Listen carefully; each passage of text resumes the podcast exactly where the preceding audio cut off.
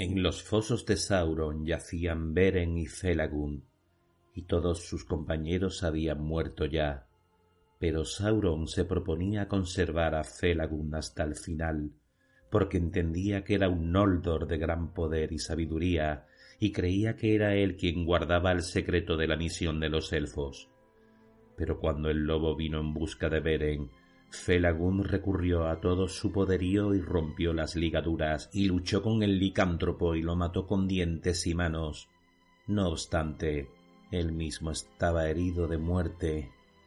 Entonces le habló a Beren diciendo Me voy ahora a mi largo descanso en los recintos intemporales de más allá de las aguas y las montañas de Amán Transcurrirá mucho antes de que vuelva a ser visto entre los Noldor, y puede que no nos encontremos una segunda vez en la vida o en la muerte, porque los destinos de nuestras gentes se apartan.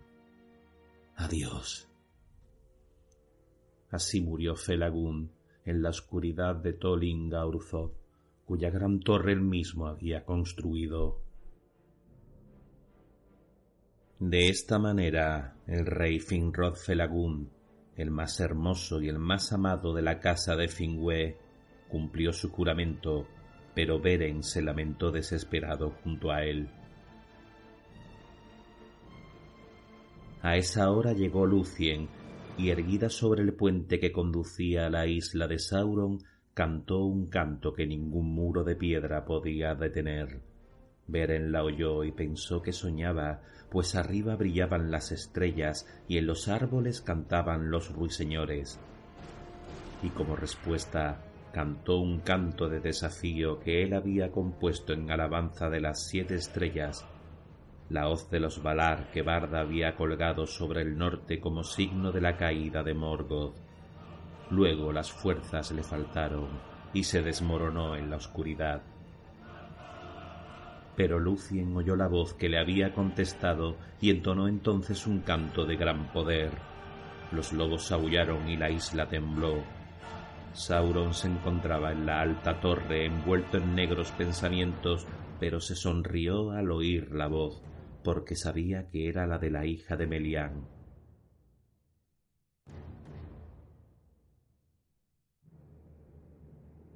La fama de la belleza de Lucien y de la maravilla de su canción hacía ya mucho que había traspasado los muros de Doriath, y Sauron pensó que podía capturar a Lucien y entregarla al poder de Morgoth, pues la recompensa sería grande. Por tanto, envió a un lobo al puente, pero Wang le dio muerte en silencio. Sauron continuó enviando lobos, uno a uno, y uno a uno Wang los aferraba por el pescuezo y los mataba. Entonces Sauron envió a Draugluin, una bestia espantosa, ya vieja en el mal, señor y ancestro de los licántropos de Angband.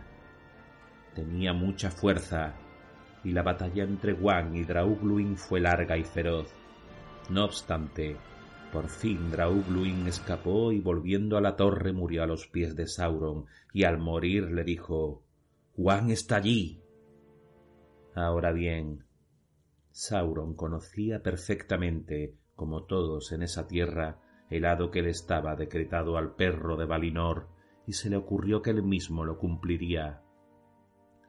Por tanto, tomó la forma de un licántropo, la del más poderoso que hubiera andado por el mundo, y corrió a ganar el paso del puente.